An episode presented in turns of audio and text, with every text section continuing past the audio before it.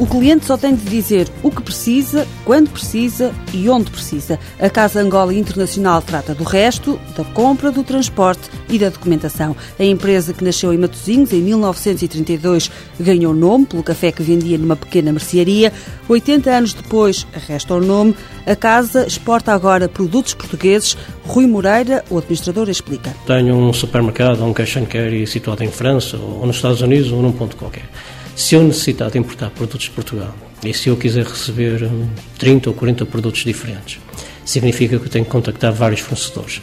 Tenho que construir uma rede logística de modo a garantir que tenho que fazer uma conciliação de carga em Portugal, que tenho que tratar desse transporte, tenho 30 faturas diferentes para gerir, tenho 30 contactos diferentes para fazer e a vantagem que nós oferecemos aos nossos clientes é terem um contacto só e passarem todas estas preocupações logísticas e burocráticas para nós, que nós trataremos toda a encomenda que o cliente necessitar. O serviço completo é um dos trunfos da Casa Angola Internacional, mas Rui Moreira diz que não é o único e garante que a empresa oferece os melhores preços do mercado. Conseguimos ser competitivos menos para pequenas encomendas porque temos acordos de fornecimento já com os principais produtores nacionais e conseguimos para pequenas encomendas preços muito mais competitivos do que um importador sozinho conseguiria junto desses mesmos fornecedores. O catálogo da Casa Angola Internacional é vasto. Todo o tipo de produtos alimentares e em termos dos produtos nacionais tem maiores expressões os chocolates, os queijos, os laticínios, os enchidos, o arroz, as massas, as bolachas, todo tipo de produto alimentar estamos aptos a fornecê-lo. São produtos tipicamente portugueses que chegam a 37 países. Os principais países é Angola, os Estados Unidos da América,